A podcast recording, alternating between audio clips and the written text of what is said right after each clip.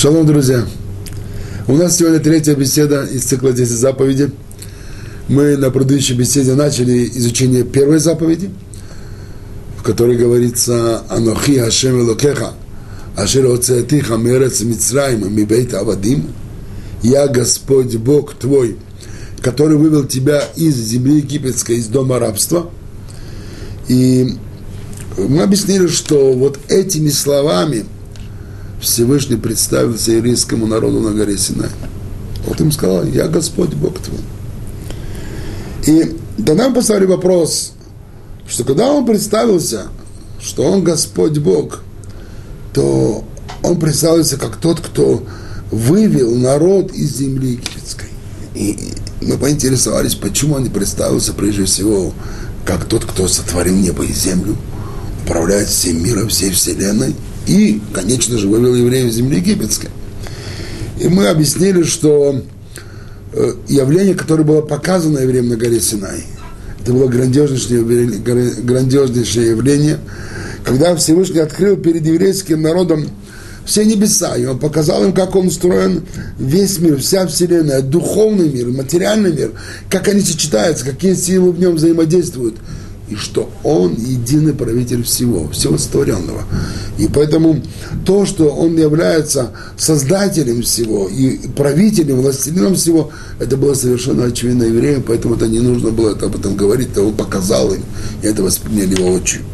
И мы это зачитывали, как это вытекает из где об этом говорится в Торе. Сегодня мы хотим начать более детальное изучение первой заповеди. Давайте посмотрим, о чем говорят слова этой заповеди? «Я, Господь Бог твой, который вывел тебя из земли египетской, из дома рабства». Первое слово «я» в оригинале «анохи». «Анохи Ашемелакоха» я, «Я Господь Бог твой». Здесь бросается в глаза слово «анохи», потому что, как мы знаем, обычно как бы более такое часто употребляемое местоимение э, первого лица – это «они». Не Анохи, они. И Тора сама пользуется этим местоимением. Так почему же Всевышний не представился как они народу, а как Анохи? И то, и то, это местоимение первого лица. Но почему именно вот он выбрал местоимение Анохи, а не они? В чем разница? И почему было важно именно Анохи, а не они? Э, одно из объяснений состоит в следующем. Вот я напишу сейчас э, два предложения на русском языке. Два очень простых предложения.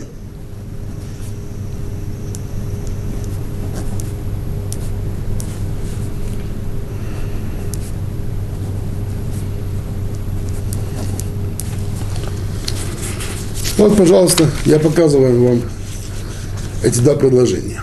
Написано здесь, в первом предложении – я сижу, точка, и я сижу, точка.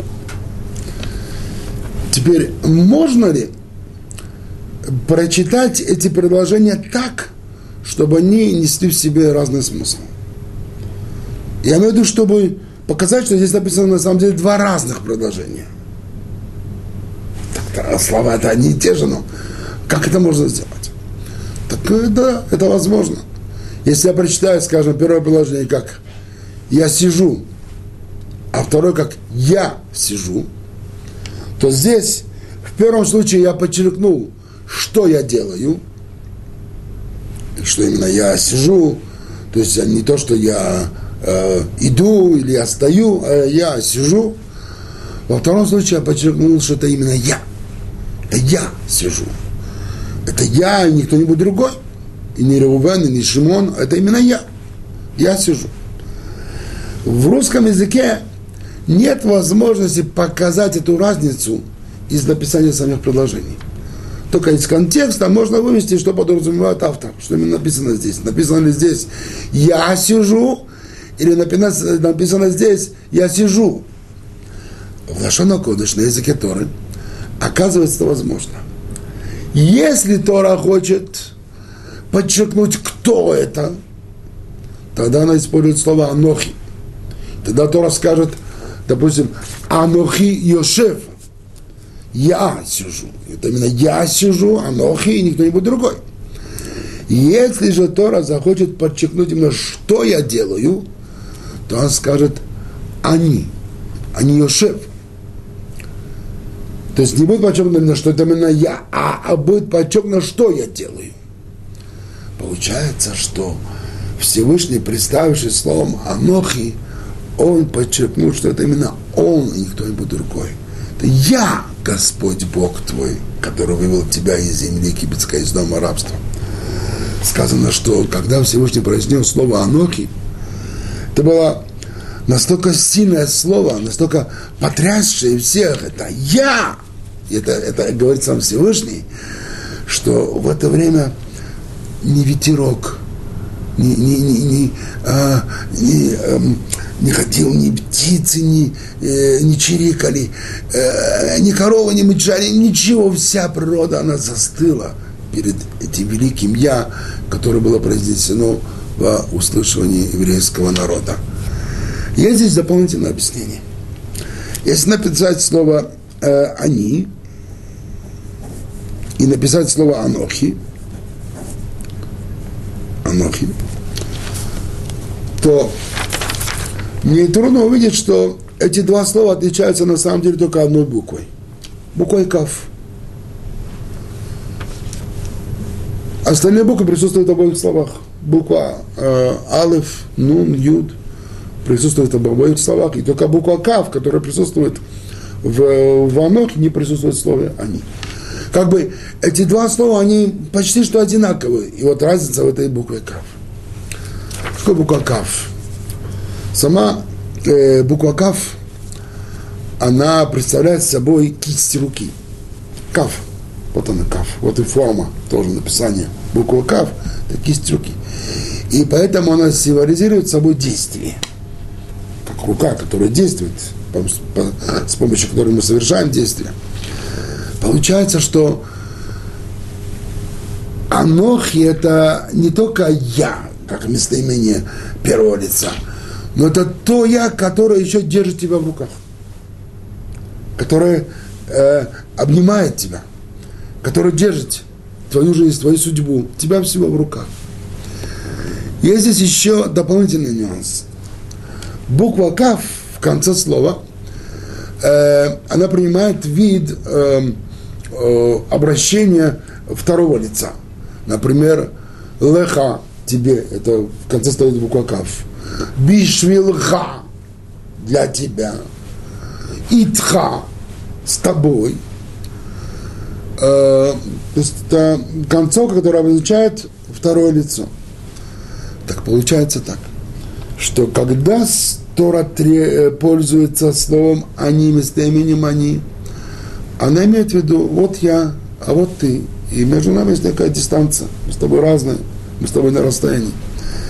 Когда же Тора пользуется словом «анохи», это не я и ты разные, между нами есть дистанция. Нет. Анохи – это я и ты вместе. Это я с тобой, я в тебе, я вокруг тебя. То есть, когда Всевышний сказал, Анохи, это не был вот я, Господь Бог твой, а ты где-то там. Нет, я Господь Бог твой, который рядом с тобой, который в тебе, который вокруг тебя, который несет тебя по, по жизненному пути. Поэтому это было намного более близкое «я», чем смысл «я», который э, несет в себе слово «они». Видимо, поэтому Всевышний обратился к евреям словом, словом э, «Анохи». «Я Господь Бог твой, Анохи Ашем Элокеха». Что значит «Я Господь Бог твой»? Почему Всевышний подчеркнул на «твой»? Почему он сказал просто «Я Господь Бог, который вывел тебя из земли египетской»? Почему надо было сказать «Я Господь Бог твой»? Дело в том, что есть люди, которые верят, что есть Бог. Но они представляют себе Бога как тот, кто создал этот мир. Но он на самом деле сам вдали от него. Он не интересуется судьбами людей. Вот мы здесь живем, у нас свои трудности, свои проблемы, а он где-то там, высоко-высоко на небесах пришел Всевышний на горе Синай и развел этот миф. Нет, я не Господь Бог где-то там, а ты человек где-то здесь. я Господь Бог твой.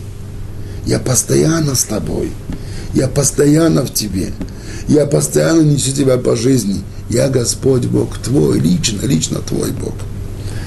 Безусловно, это, эта фраза, она имела огромное влияние на евреев, на евреев, которые это слышали, что Всевышний мой Бог, он, он относится лично ко мне, он постоянно э, знает обо мне все, чем я живу, что меня радует, что меня огорчает, каковы мои успехи, каковы мои неудачи, э, э, что мне легко, что мне тяжело. Он обо мне знает абсолютно все. Господь Бог мой. Это было так важно. ברוך אתה אדוני אלוהינו מלך העולם שהכל נהיה בדברו.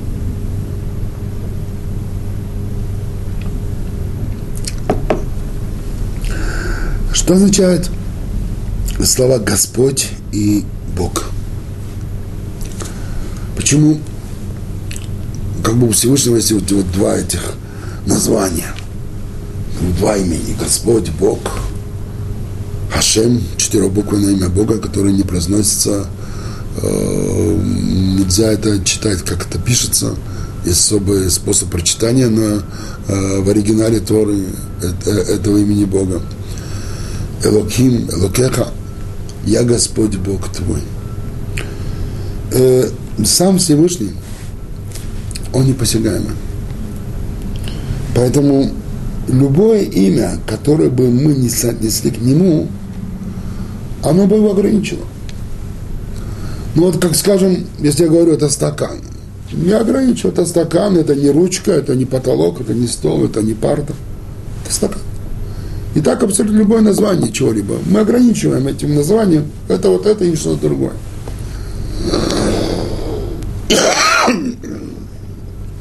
Но ведь Всевышний, Всевышний по определению не ограничены. И поэтому никакое имя, оно к нему не соотносится. Потому что любое имя как бы его ограничивает, его невозможно ограничить. Поэтому мы говорим, что ни одно имя на самом деле не, не относится к нему лично.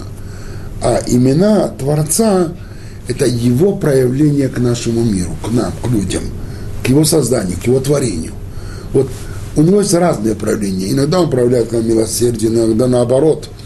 Он относится к нам именно мерой суда. И есть разные проявления у него по отношению к миру. Вот эти вот разные проявления, они несут в себе разные имена.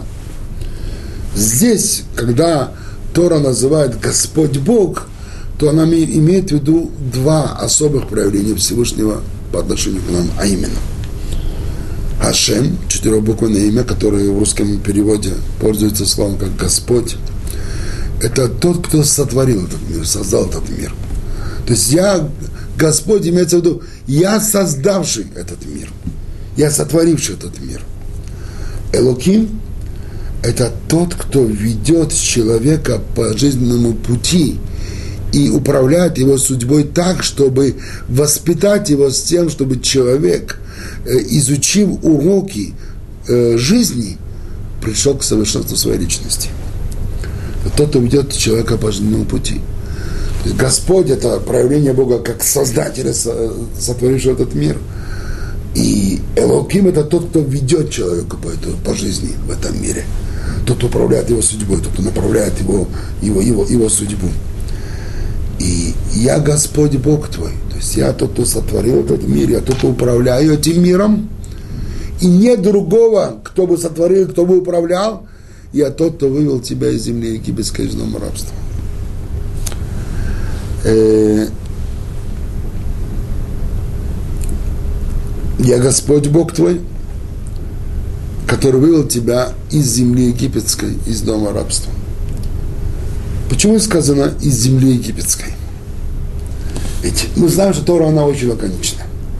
И там, где Тора может опустить какое-то слово, не упустив смысл, который это, это слово в себе несет, то Тора это делает. Поэтому, например, что было бы нарушено, если Тора сказала, «Я Господь Бог твой, э, который вывел тебя из Египта». Почему надо было подчеркнуть «из земли египетской»? Объясняется это так, что евреи в Египте были в рабстве. И как обычно, когда мы слышим о рабстве, читаем о рабстве, изучаем о рабстве евреев, то нам прежде всего бросается в глаза э, э, аспекты, физический аспект рабства. Вот они рабы, и они ограничены в условиях жизни, они ограничены в своем жилье, они ограничены в своей еде, они ограничены в своем времени, физически они подчинены своему хозяину, и он им скажет, когда они будут работать, когда они будут спать, когда они будут кушать, и он, он указывает, что им делать. Так мы понимаем рабство. Безусловно, это, да, это рабство имело место в Египте. Но Тора учит, что это была только одна сторона рабства. И на самом деле физическое рабство это было только легкая сторона рабства. Было в евре... у евреев в Египте еще другое рабство, намного более тяжелое. Это рабство духа. Это когда они своим духом были подчинены Египту. Это значит, значит быть подчинен духом Египта. Это значит, что культура, она, она была подчинена их культуре, египетской культуре. Их образ мыслей, как они смотрели на вещи, на реальность, как они понимали, скажем, ценности, как они понимали оценку, что такое хорошо, что такое плохо, что такое правда и что такое ложь, как нужно правильно вести, как нужно неправильно вести. Вот, вот эти вот оценки вещей, устои, самые главные, главные жизненные устои, они это оценивали так, и египтяне оценивали, оценивали. У них не было своей еврейской оценки. Не было свободы духа. Они были рабами, духовными рабами. Что вот можно привести примеру. Вот, скажем, приезжают люди из э, Союза, бывшего Союза, из стран СНГ в Израиль. Можно часто увидеть людей здесь, в Израиле, когда они уже живут здесь уже 5, 10, даже больше, 15 лет. И вот когда с ними общаешься, то ты не видишь, что они живут здесь столько лет. Потому что их образ мысли, он остался прежним. Это э, евреи, но они по своей культуре, по своему образу, по своим взглядам, это русские люди. Э, их интерес это, это, это, э, это интересы среднего россиянина. Э, программы по телевидению, которые они смотрят, это тоже, сказать, в основном это русские программы той литературу, которую они читают, газеты, журналы, это они все находятся в русском, э, в, э, в русской культуре, русский образ мысли, те же ценности, которые были раньше. Тогда э, иногда задаешься вопросом, вот что у нас здесь есть еврейское, что мы приобрели еврейское. Часто люди жалуются, вот мы приезжаем в Израиль, там мы были евреями, здесь нас называют русскими – я тоже все время жаловался, я тоже, когда был первое время здесь, и у меня тоже эта, проблема возникала. Но э, на каком-то этапе я задал себе вопрос, а вот, собственно говоря, вот чем я еврей? Вот что во мне еврейском. Да, скажете, как же, ты же родился от еврейской матери? Да, я родился от еврейской матери. Но я сейчас не говорю о, о, о сосуде, я говорю о его содержании. Можно взять э, никчемный сосуд и налить там самый драгоценный напиток – а можно взять э, самые драгоценные сосуды, там налить туда не стоящий ничего напиток, не, безвкусный напиток. Мы же не говорим об этом сосуде, а вот именно о том, тот, тот напиток, ради которого этот сосуд существует. Сам по себе сосуд не имеет ценности, он только, если в нем напиток э, э, вкусный и стоящий, тогда этот сосуд ценен ради этого напитка. Это внешняя оболочка, а вот самое главное содержание. То же самое я задал себе вопрос, а чем я, еврей, собственно говоря? я обнаружил, что немного я обнаружил, что далеко-далеко немногим. Поэтому, когда люди иногда они находят в себе вот э, жалуются, что почему нас называют здесь, в Израиле, русскими, то я бы посоветовал им тоже задать себе вопрос, а чем я, собственно говоря, еврей? Ты интересуешься еврейской культурой, ты интересуешься еврейскими корнями, э, у тебя есть еврейские традиции, ты живешь еврейской духовной жизнью – ведь большей частью это все у нас не еврейское. И тогда, если мы такие начнем жить еврейской жизнью, тогда мы сможем э, стать полноправными евреями. Не только по, э, наш сосуд будет еврейский, но и наше содержание, напиток, который мы туда э, э, положим, поместим в этом сосуде, он тоже будет э, еврейский, еврейское содержание. И вспоминается история э, 20-летней давности, когда ныне покойный, э, живший, проживающий в Иерусалиме, раввин, выходец из Украины, Рав Борух Куперман, Захронный Враха, он в свое время получил возможность организовать э, группу еврейских студентов при религиозном институте в Иерусалиме, который называется Махон Лев. И это была первая попытка в религиозном университете организовать э, группу ребят, вышедших э, из России. И это была нелегкая задача. И вот собралась первая группа, и Рабор меня пригласил туда тоже работать с этой группой, преподавать. И ребята, которые еще были далеки от всего, они знали, что они идут в место, где там соблюдается, соблюдается традиция, но как это выглядит, чем это идет, они никакого представления не имели, никакого понятия об этом не имели. И вот начинаются занятия, через две недели весь Маком Лев стоял на ушах, извините. Почему? Потому что наши ребята все там перевернули. Э, окна были выбиты в классной комнате, стены были поцарапаны там, э, э, Коля плюс Наташа и все остальное. Там автоматы, которые выдают напитки, бутерброды, все были побиты. И через несколько недель собралось правление Махон Лева с тем, чтобы постановить о расформировании русской группы извините, скажем, у нас здесь религиозная обстановка, здесь люди серьезные, у нас здесь никто так не ведет, наши студенты из серьезных семей, и они относятся ко всему этому почтительно. Видимо, ребята из России, они еще не умеют себя жить в этой обстановке, поэтому еще рано создавать такую группу. Знаете, дорогие друзья, покойный Равбарух плакал на этом совете – правление Махолева вот такими огромными слезами. Он сказал им, уважаемые господа, вы думаете, что наши ребята плохие ребята? Нет. Они хорошие, это наши хорошие еврейские ребята. Но что, они были воспитаны в среде, в России, когда они приняли там русские ценности. А вы знаете, одна из ценностей, которая существовала там, это совершенно негативное отношение к тому, что называется казенное имущество. Казенное имущество можно делать с ним все, что угодно. Так, так, так там растут с, мал, с малого детства. Можно портить, можно взять, можно, можно выбросить. Это казенное имущество.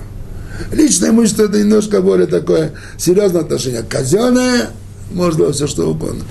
Так вот, это ребята только недавно приехали в Израиль. Они еще живут теми представлениями. Дайте нам возможность им объяснить, что еврейский взгляд на, на эти вещи совершенно другой. Мы по-другому к этому относимся, мы по-другому с этим живем. И вы увидите, что это, э, они, они, они эту шелуху себя снимут и, и, и раскроют свою, свою красу, еврейскую красу. Знаете, дали, дали ему шанс. И слава Богу. Эта программа, она э, продержалась в Махулеве еще 15 лет. И каждый год приходил новый поток студентов – и когда вот первый прошел, первый, первая, первая группа прошла такое вот испытание, и слава Богу, ребята потом остепенились, постепенно э, у них произошли большие изменения, многие из них создали э, настоящие еврейские семьи, и сегодня уже их дети уже учатся в учебных заведениях. И ну, вот это первый, первый такой опыт был, который нам показал, что значит быть рабами чуждой культуры значит быть рабами России, русского взгляда на вещи, русских ценностей. И вот то, что было с Россией, примерно то же самое, то, что было в Египте. То есть евреи были в Египте не только рабами физически, они были прежде всего рабами духа. И вот Тора говорит, который вывел тебя, я Господь Бог твой, который вывел тебя из земли египетской, из дома рабства, из земли египетской. Земля – это символ физического рабства – Египет это символ духовного, культурного рабства. Евреи были в Египте в обоих этих рабствах. И необходимо было выйти из этих обоих рабств из Египта. У нас даже есть такое вот выражение, что гораздо легче вывести еврея из Галута, чем Галута, чем Галут из еврея. Даже когда еврей выходит из Галута, иногда Галут еще в нем живет. Много-много-много лет. Вот именно об этом мы говорили сейчас. Но это то, что подчеркивается, что выйти из, из, из, из, из Египта не только физически выйти из него, из того рабства, но еще главным образом выйти из духовного рабства. И мы знаем, что это было очень нелегко. Мы знаем, что когда у евреев возникали проблемы в течение 40 лет странствования по пустыне, они не раз э, выражали готовность вернуться снова в Египет, стать снова рабами. Настолько они были закабалены э, духовно, морально, что освободиться от этого закабления оказалось нелегко. Надо было ждать целое поколение, целые 40 лет, чтобы появилось новое поколение, которое было бы освобождено от этого закобления, и только они могли бы быть свободными, людьми, свободными людьми, которые зайдут и построят еврейское, еврейское государство и, и смогут жить, построить обще, общественную жизнь еврейского народа по еврейским принципам. Я Господь Бог твой, который вывел тебя из земли египетской.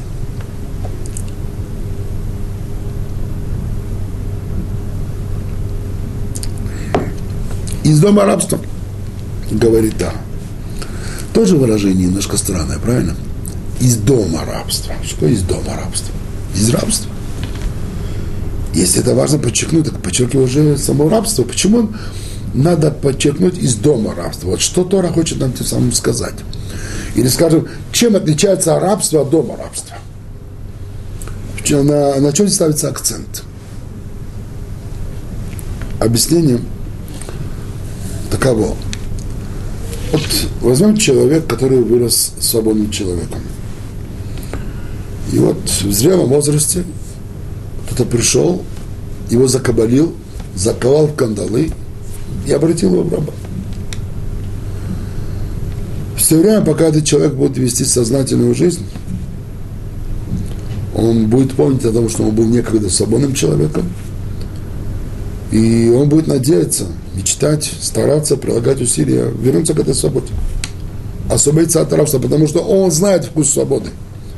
И он знает, что есть большая разница между, между э, э, свободой и, и рабством. Вот то поколение, которое вышло из Египта, оно этого не знало. Почему? Это было уже третье поколение рабов. Третье, четвертое поколение. То есть получается, что э, если бы остановили в Египте рядового еврея и спросили бы его, какой его социальный статус, он бы сказал, я раб. Твои братья, сестры, рабы, рабыня. Э, мать, отец, раб, рабыня. Дяди, тети, рабы и рабыни. А дедушка и бабушка, рабы и рабыни. То есть мы говорим о поколении – которое родилось в рабстве, выросло в рабстве. Они думали как рабы, они видели все как рабы, оценивали все как рабы. И они даже не могли представить себе и допустить, что можно быть не рабами. Они вообще не знают, что такое быть свободным человеком. Они не имели представления о том, как вообще быть свободным человеком. Что это значит быть свободным человеком. И это из дома рабства. Это не просто рабство, это гораздо глубже. И гораздо легче выйти из рабства, нежели выйти из дома рабства. Это то, что Ра подчеркивает, что вам вы были там, в Египте, и физическими рабами, и духовными рабами. И вы были не просто рабами, а были в доме рабства. И вот теперь из этого дома рабства нужно выходить. И физически, и духовно. Поэтому этот исход из Египта имел столь э, сильное влияние на евреев, имел столь важное значение для евреев. И это процесс, вот, который начался с исходом из Египта. Теперь э, э, Мидраш говорит интересную вещь, что, в принципе, когда Всевышний вывел евреев из, из рабства на свободу, то надо правильно понимать, на какую свободу он вывел. Он не вывел евреев э, на свободу, когда он сказал, знаете, теперь вы свободны, делайте все, что хотите. Нет. Он вывел на свободу, когда в самом начале этой свободы он дал Тору. Вот цель, к которой вы должны стремиться. Вот жизнь, к которой вы должны стремиться.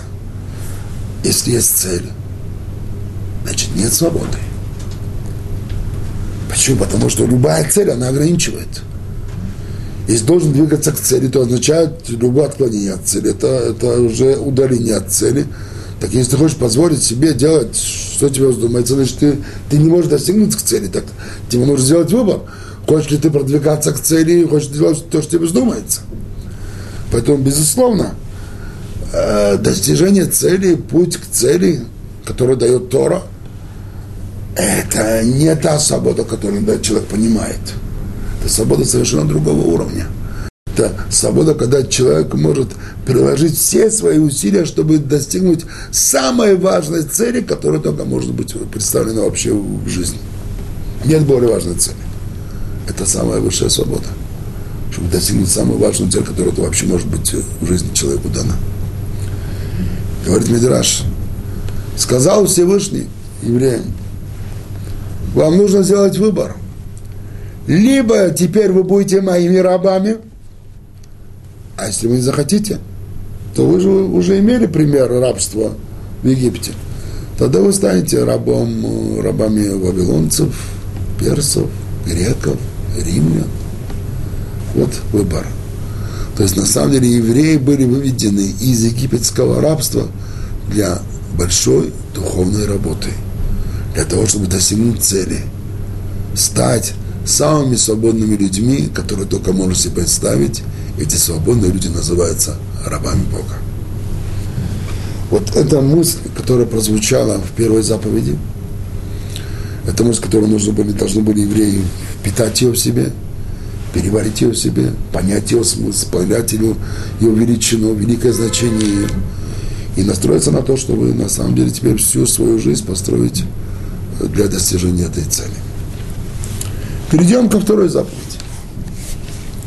Вторая заповедь говорит так. Э, Лоелеха Элохим Ахерим Алпанай. Да не будет у тебя других богов пред лицом моим. Лотаселеха Песель Вехол Тмуна אשר בשמיים ממעל ואשר בארץ מתחת ואשר במים מתחת לארץ. ותשתחווה להם ולא תעבדם, כי אנוכי השם אלוקיך אל כנו, פוקד עוון אבות על בנים, על שילשים ועל ריבעים לשונאי, ועושה חסד לאלפים, לאוהבי ולשומרי מצוותי.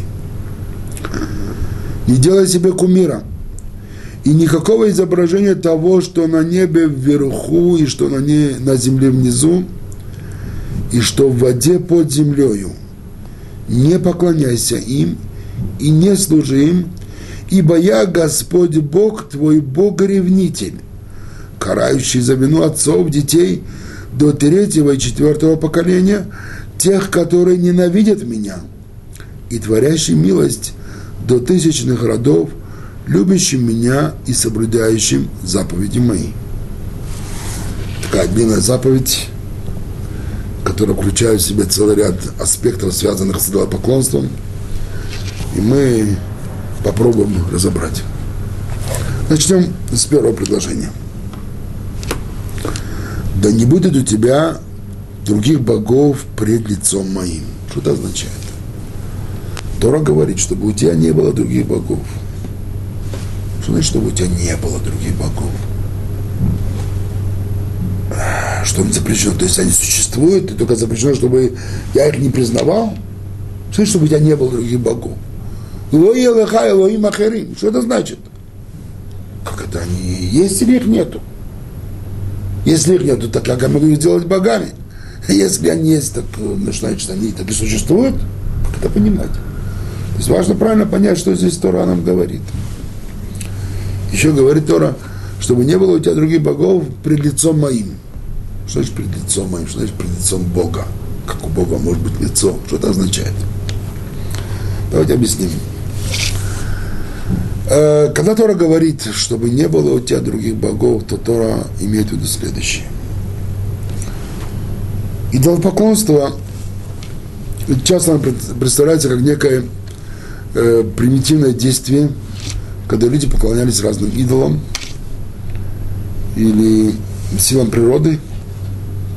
И вот так мы это понимаем. Это, безусловно, тоже правильно, но на самом деле в этом был некая, была некая глубина. Когда люди признавали какие-то определенные силы своими богами. Они признавали какие-то определенные силы таковыми, что они управляют их судьбами, их жизнью, и поэтому стоит им служить. Нужно просить жертву, нужно им молиться и так далее. То есть, э, простите, а вот откуда вы это знаете? Откуда вы взяли, что они чем-то управляют, что вы как-то от них зависите, они что вам явились, об этом сказали? Вам доказали это? Нет. А откуда тогда? Как откуда? Вот так человек захотел. То есть человек сам захотел, чтобы вот некая сила, которую он себе представляет в своем воображении, она была его Богом. То есть буквально человек в состоянии сам сотворить себе кумира, сам создать себе Бога. Это то, что разопрещает.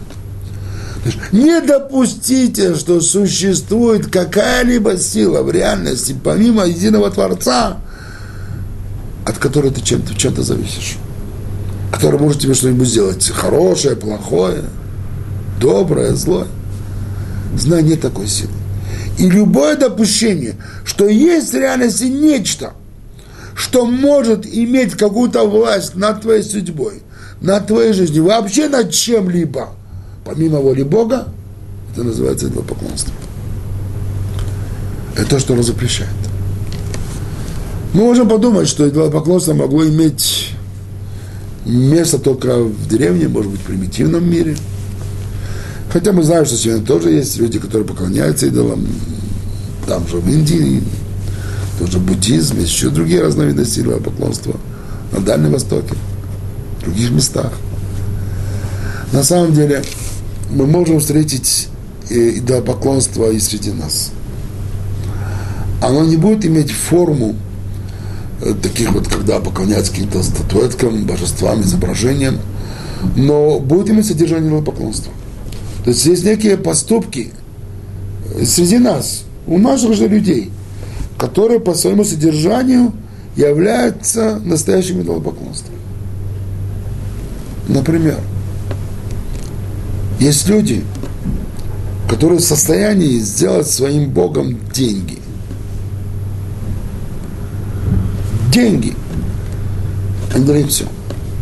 Деньги для них все. Вот, вот есть деньги, есть тебя счастье, есть тебя все, есть тебя э, можете позволить целый ряд вещей. Нет денег, ты не можешь позволить. Пожалуйста, вот тебе Бог.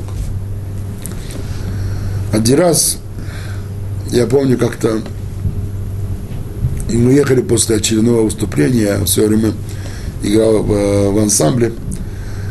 Э, это еще было до той поры, как я начал соблюдать вторую заповедь.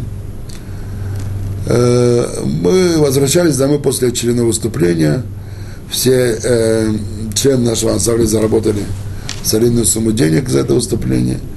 И вот мы едем в машине и беседуем после выступления, обсуждаем разные вопросы. Как-то зашел разговор э, о вере, о Боге. И каждый высказывал свою точку зрения по этому вопросу. Один из э, наших ребят, которого я очень уважал до этого момента, как человека образованного, интеллигентного, мыслящего, э, он говорит, а что вы, собственно, спорите? Достает пачку денег, которую он заработал в этот вечер. Показывает нам все, вот, говорит, мои деньги. Поцеловал и положил сюда обратно. Вот, говорит, мой Бог, извините, я неправильно сказал. Вот, говорит, мой Бог. Вот деньги есть мой Бог. И положил обратно эту пачку карман. Я был в ужасе. Я тогда еще э, не соблюдал сам почти ничего, но я был в ужасе только от одной мысли, что человек в состоянии сделать деньги своим Богом. Как это может быть? Как такое возможно? Я этого не понимал. Не только деньги например, люди, которые делают Богом диплом. Ради диплома они готовы пожертвовать чем угодно. Своей честью, своей прямотой, своими деньгами. Э, э, готовы сделать все, что угодно ради, ради диплома.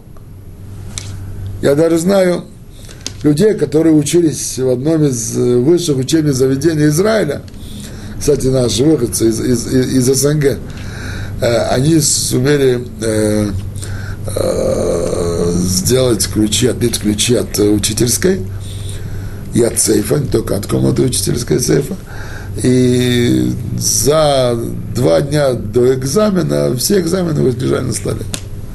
Они сами уже знали заранее все вопросы, которые будут на экзаменах. И каждый из них решал, допуская несколько ошибок, чтобы никто не заподозрил. Но они делали еще дальше, они потом еще продавали эти экзамены другим, на этом зарабатывали деньги. Пожалуйста. Вот. Диплом. Это все было в высшем, высшем учебном заведении. Я лично знаю этих людей. И, и, и, и люди были готовы делать все, что угодно ради диплома. А разве это не идол? А разве это не идол? Идол требует жертв. Иногда эти жертвы, это может быть и твое здоровье, и твои деньги, и, и, и, и твоя жизнь, твоя честность. И идол требует денег, требует, требует жертв. Еще, пожалуйста, еще пример. Карьера. Есть много людей, которые считают своим Богом свою карьеру, свое положение – и готовы делать из задавидных людей, и даже ходить по живым трупам, лишь бы, чтобы никто не посягнул на их, на их социальное положение, на их должность, которую они, которую они э, занимают. Они готовы ради этого загрызть кого угодно. Карьера. Еще один недом. Я думаю, что список можно продолжить, но главное, что что нам удалось передать принцип. Что значит Бог? Что значит Бог? На самом деле деньги человеку нужны безусловно. И карьера нужна, и диплом нужен. Но ни в коем случае нельзя это превращать в цель. Это должно быть для нас средством. И деньги, и карьера, и диплом, и другие вещи, которые нам необходимы и важны. Мы должны в этом видеть средства, которое нам должно помочь для того, чтобы создать там условия, в которых мы сможем наилучшим образом развивать свою личность. Наилучшим образом расти духовно, расти морально, стать лучшими людьми, создавать более лучшие семьи, создавать мир среди людей, любовь среди людей. Вот это средства для этого. Но когда мы это превращаем в самоцель, когда мы готовы там пожертвовать целый ряд важных нам вещей, вот тогда те же, те же э, вещи, которые нам столь важны, и которые могут нам быть в помощь для достижения важных жизненных целей, они могут для нас стать идолами. И Тора это запрещает. Тора ни в коем случае это не позволяет. Запрещено, запрещено идолопоклонство. Да, не будет у тебя других богов пред лицом моим. Что лицо пред лицом моим? Мы сказали, мы спросили, как этого Бога есть лицо. Смысл этих слов такой – Лицо Бога это означает понятие пространства и времени, поскольку Бог Он всегда и везде. Который говорит, чтобы запрещено идолопоклонство, признание э, какой-либо силы, которая имеет возможность самоуправства в, в реальности, помимо воли Бога, то это, этот запрет, он вечный запрет, вечный в пространстве, вечный времени, как сам Бог, он вечен пред лицом моим. То есть нигде, потому что я везде, лицо мое оно везде, и никогда, потому что я всегда. Это форма выражения, которой Тора передает э, абсолютный запрет идолопоклонства и пространства, и времени, и во времени. Далее.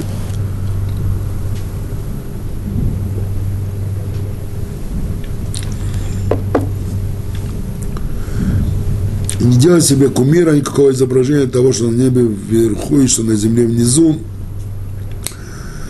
и что в воде под землей, то есть э, если люди изображают какие-нибудь либо то животное, либо, скажем, солнце, как кумиры, которым раньше изображали, и, и поклонялись этому, то нам время это запрещено, это, эти, эти, эти, эти изображения нам запрещены. Ну, скажем, еврейский художник, он может рисовать картины, только он должен знать те ограничения, которые закон на него накладывает, чтобы, рисуя картины, не приступить к закону.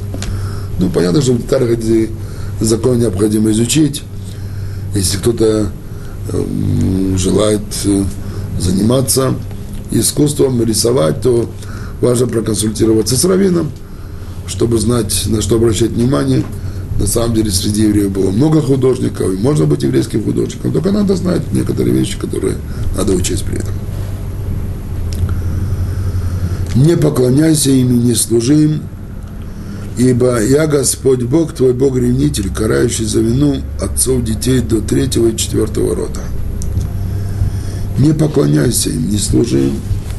И поклон, служение, поклон это означает принять того, кому ты поклоняешься, э, властелином над своей жизнью и судьбой. Служить это означает посвящать ему свои поступки, свои действия.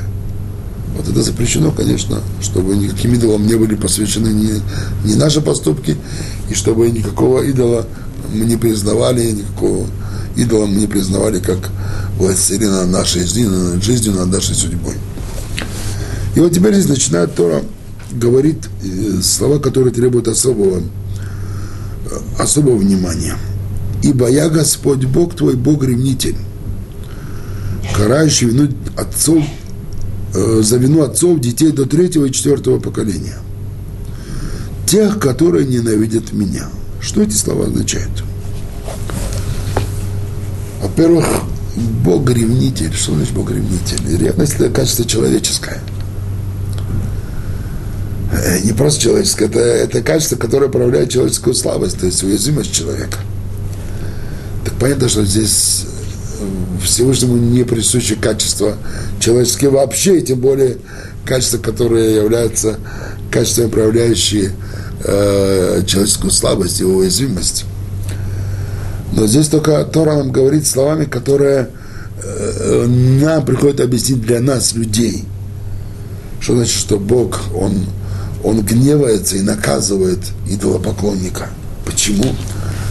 Повторяет э, Тора те же слова, которые были сказаны в первой заповеди. Потому что я Господь Бог твой. То есть, ведь я Господь Бог твой, Анох я Шемелукеха. Я тот, который в тебе, который с тобой, который несет тебя по жизни. И я тут рядом с тобой, я в тебе. Я всего тебя веду по, по жизни, и ты поклоняешься кому-то другому и ты признаешь кого-то другого. Как это может быть? Это может быть? Неужели ты после этого заслуживаешь существования? И в то же время Всевышний милосерден. То есть, когда, даже когда человек нарушает э, э, нечто очевидное, когда он э, отрицает э, существование единого Творца Вселенной, и он признает наличие какой-то силы, которую он сам придумал ее, и сам, сам он предал ей статус идола, то человеку, что он делает своим разумом? Ведь он уничтожает свой разум. Да, Тора говорит, что Всевышний наказывает за вину отцов детей до третьего и четвертого поколения. Конечно, тут напрашивается вопрос, так где же справедливость? И почему дети должны страдать, за вину отцов? Что это означает? Объясняется здесь так – что несмотря на то, что человек, который поклоняется, поклоняется идолам, и причем здесь подчеркивается, тех, которые ненавидят меня. Причем это делается с ненавистью к единому Богу, с ненавистью ко Всевышнему. Даже по отношению к Нему Всевышний проявляет милосердие и наказывает его сразу. Он ждет, может быть, может быть, ты раскаешься. Может быть, ты увидишь свою ошибку. Может быть, ты по-новому, по-другому посмотришь на вещи. Если это хотя бы твой сын, хотя бы твой внук, но если он человек сам, и его сын, и его внук, они все поклоняются идолам и, и отрицают, они Бога с ненавистью к нему, вот тогда Всевышний ждет одно поколение, второе поколение, третье поколение – и если уже эта ненависть достигла уже предельного уровня, когда, э, вот, как наши э, мудрецы требуется выражение, что это уже перешло за грань чаши, уже наполнилась уже чаша, чаша зла, э, задеянная этой ненавистью, вот тогда Всевышний уже наказывает. То есть он не наказывает внука за грех отца. Нет. Он наказывает внука за грех его. Но он наказывает его почему? Или правнука за грех э, прадеда. Но почему он наказывает? Потому что если прадед не согрешил, он бы еще подождал бы еще одно поколение. Тогда внук или правнуку не понес бы наказание. Но потому что он уже третье, четвертое поколение, уже больше уже нельзя это ждать, уже нельзя терпеть. Получается, что о, правнук понесет наказание, потому что согрешил он сам, с ненавистью причем. Но из-за того, что его отец, его, его прадед начал грешить, его дед или прадед, прадед начал грешить. Если бы, например, начал бы грешить только его отец, он бы еще не понес бы наказание, подождали бы его сына, его внука. И поэтому великий комментатор Рамбам говорит, что э, весь этот счет делается до четвертого поколения, поэтому пятое поколение, например, уже не несет ответственности за грехи, которые были совершены э, э, за пять поколений до него. То это всегда идет до третьего и четвертого поколения. То есть здесь тоже говорится, что даже когда Всевышний гневается на, на, на грешника, даже когда он наказывает, даже здесь он его ждет, даже здесь он проявляет к нему милосердие с надеждой, в надежде на то, что человек раскается и, возможно быть, вернуться он или его сын, или его внук, максимум правнук. Причем еще одна вещь, что эта цепочка, она действует только в том случае, если все три-четыре поколения служили идолам с ненавистью к Богу. Но если, скажем, кто-то из этих поколений э, приостановил эту цепочку, он обратился к Богу, он стал вести праведный образ жизни, то все – Э, он никогда не понесет наказание за вину отцов или детей. Нет, потому что он не продолжил цепочку ненависти. Поэтому Тора пока говорит здесь, э, ибо я Господь Бог твой, карающий за вину отцов, детей до третьего, четвертого поколения, тех, которые ненавидят меня. Только если поколение сменяет одно другое с этой ненавистью. Дальше. И творящий милость до тысячных родов, любящий меня и соблюдающим заповеди мои, и творящим милость до тысячных родов, любящим меня и соблюдающим заповеди мои. В чем смысл этих слов? Во-первых, обратите внимание, что в наказании грешник может своими грехами оказать влияние до четвертого поколения максимум. Дальше уже нет, уже грехи уже не действуют его. Эм, интересная деталь, что э, обратите внимание, что вот наши э, э, евреи из России были оторваны от веры, начиная с времен революции, на протяжении примерно 70, 70 лет, 70 лет. Это 3-4 поколения. То есть вот отрыв от веры, и через третье, четвертое поколение начинается уже поколение, которое уже начинает уже возвращаться к Богу, и через 3-4 поколения начали, началось э, в советском еврействе массовое возвращение евреев, особенно молодежи, к корням, и даже те, которые еще не стали соблюдать полностью заповеди, но они уже получили доступ к еврейским корням, к еврейской культуре, к еврейским традициям, они начинают приобщаться постепенно к еврейству, и это произошло на 3-4 поколения. То есть вот то э, расстояние, которое Тора дала, оно даже в этом случае, оно тоже отрыв, отход от Бога, он не продлился более чем 3-4 поколения. Теперь здесь. И творящий милость до тысячных родов. Тысячных родов. Это как бы числительное неопределенное. Сколько тысяч? У нас есть правило, когда у нас есть множественное число неопределенное, сколько множества, то мы всегда берем минимальное множество. Два. Если говорится о тысячных э, поколениях, но мы не знаем, сколько тысяч, то мы берем минимум две тысячи.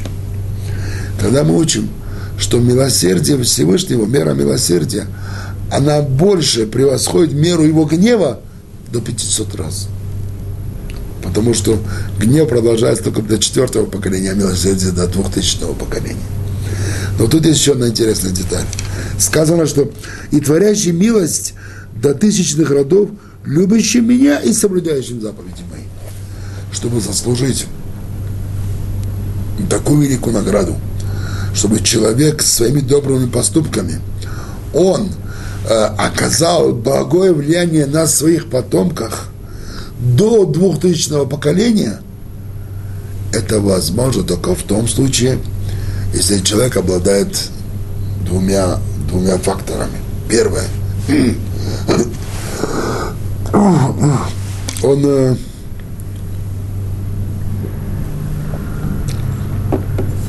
Первое. Он любит Бога. Второе. Соблюдает его заповеди. Почему это важно? Потому что есть люди, которые любят Бога. Бог с ними в сердце, постоянно с ними в мыслях. Они даже обращаются к нему иногда, молятся ему, но не соблюдают, не соблюдают заповедь. Их образ жизни не соответствует вере. Их образ жизни не построен так, как требует вера. Есть люди наоборот. Они могут соблюдать заповеди, но это соблюдение, но без любви. То есть оно только формальное, только внешнее. Они лишены внутреннего смысла, внутреннего содержания.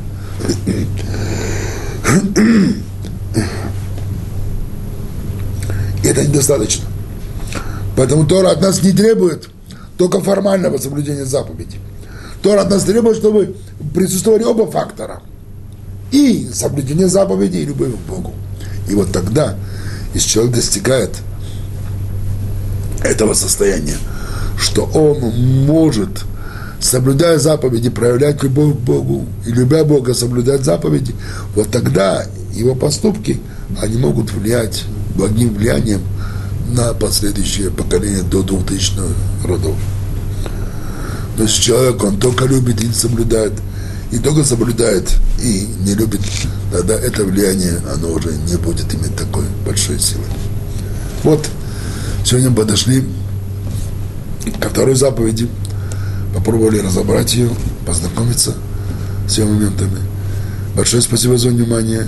И Бог даст, продолжим дальше нашу беседу, перейдем к следующей заповеди. Всего доброго, шалом.